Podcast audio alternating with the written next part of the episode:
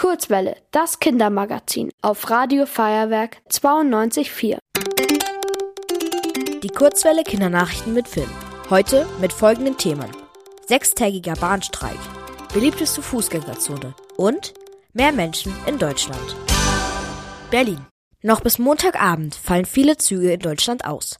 Schon am vergangenen Dienstag fuhren keine Güterzüge mehr. Personenzüge folgten danach am Mittwoch. Mit sechs Tagen ist das der längste Streik der Gewerkschaft deutscher Lokomotivführer. Das ist die offizielle Vertretung des Bahnpersonals. Seit letztem Jahr gibt es immer wieder Bahnstreiks. Die Mitarbeitenden fordern vor allem kürzere Arbeitszeiten, aber auch höhere Löhne. Die Chefs der Deutschen Bahn hatten einen Kompromiss angeboten. Laut dem können die Löhne schrittweise erhöht werden, nachdem sich die Gewerkschaft mit der Deutschen Bahn einigt. Ab 2026 gäbe es dann auch die Möglichkeit für BahnmitarbeiterInnen, kürzer zu arbeiten. Dieses Angebot reichte den Streikenden allerdings noch nicht. Deswegen streiken sie jetzt erneut. München. Die Münchner Fußgängerzonen sind die beliebtesten in Deutschland.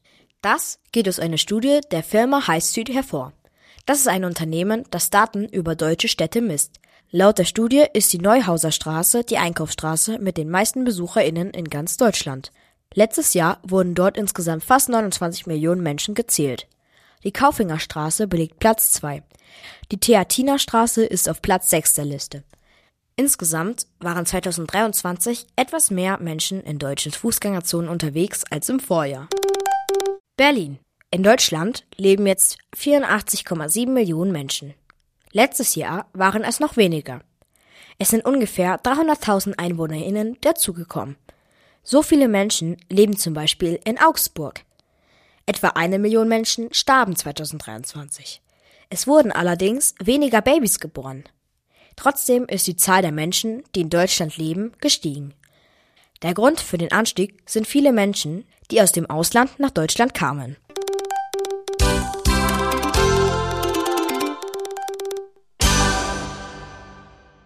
Die gute Nachricht. Es gibt wieder mehr freilebende Pandas.